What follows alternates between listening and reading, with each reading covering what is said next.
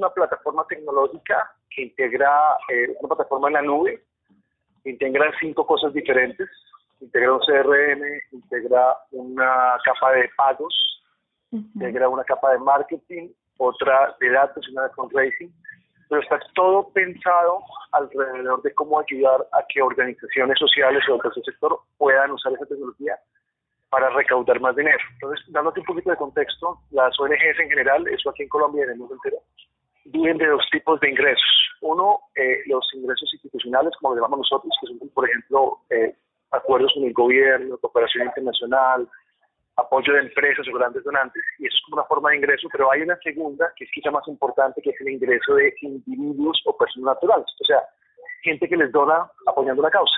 Eh, un ejemplo chiquito, en Estados Unidos el 78% de las donaciones de las ONGs, que es una industria muy grande, eh, son de personas naturales, son el 22 vienen de, de otros orígenes. En Colombia es completamente lo contrario. La gran mayoría todavía viene de grandes donantes, este tipo de cosas. ¿Qué pasa? Eh, nosotros lo que buscamos es que las organizaciones en América Latina aprendan a desarrollar esto y pues para eso lo que hacemos es darles este enabler que es la tecnología. La tecnología lo que logra es que una organización social, no importa si es pequeña, mediana o grande o muy grande, usando APUS, pueda hacer esa estrategia de constitución de donaciones de una manera más eficiente.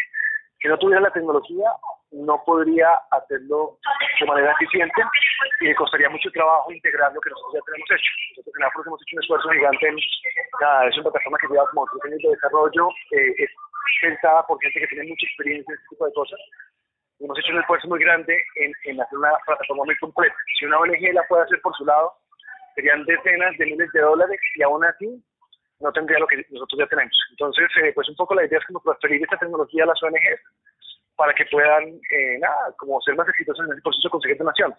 Es como lo que, lo que digamos, por, por explicarlo, lo que hace Salesforce con negocios normales, en darles un CRM, una plataforma de pagos, o lo que hace una plataforma de e-commerce con los comercios en los ricos.